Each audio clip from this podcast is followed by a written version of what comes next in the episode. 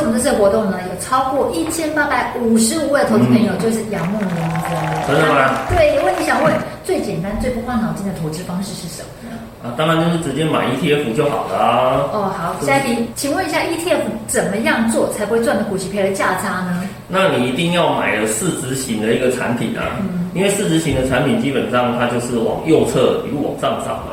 可是呢，你一定要记住哦，要长期持有哦。你如果是做短线价差的话，那这个状况我们是不太能够确定的。可是你做长期的话呢，其实历史的绩效已经告诉你结果是什么了那嘛，哎长期到底多长？至少能够报个五年左右啊。好，所以结论就是呢，ETF 想要做完报酬的话，就是最少报五年。对，没有错。你若报五年，你回头看你当年的那笔投资还会赔钱的话，那个也不是一件容易的事情啊。